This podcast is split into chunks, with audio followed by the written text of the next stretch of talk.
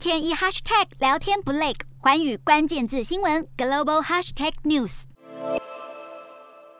法国总统大选电视辩论在二十号晚间激烈登场。法国现任总统马克宏对上极右派国民联盟领袖雷鹏，双方在经济、国际局势和退休制度等议题上言辞交锋将近三个小时。在对欧盟的态度上，雷鹏调整路线，表态自己不会脱欧，但会改革欧盟，让法国的主权优先于欧盟团体。马克宏则表示，雷鹏的想法意味着欧盟的终结。关于乌俄议题，雷鹏亲俄的态度当然也成为马克宏的最佳武器。马克宏指责雷鹏与普丁的友好关系。并坚守法国应该对俄制裁，而雷鹏回击表明禁止俄罗斯能源进口，伤害的只是法国人民。雷鹏也提出要永久削减能源增值税，还有三十岁以下国民不会征收所得税的想法。这些在马克宏看来似乎都是空有概念而不切实际的主张。在辩论结束后，法国民调公布的最新数字显示，马克宏获得了百分之五十六的选民投票倾向，雷鹏则是百分之四十三，两人差距持续扩大。法国人民也会在二十四号的决选中投票选出下一任领导人。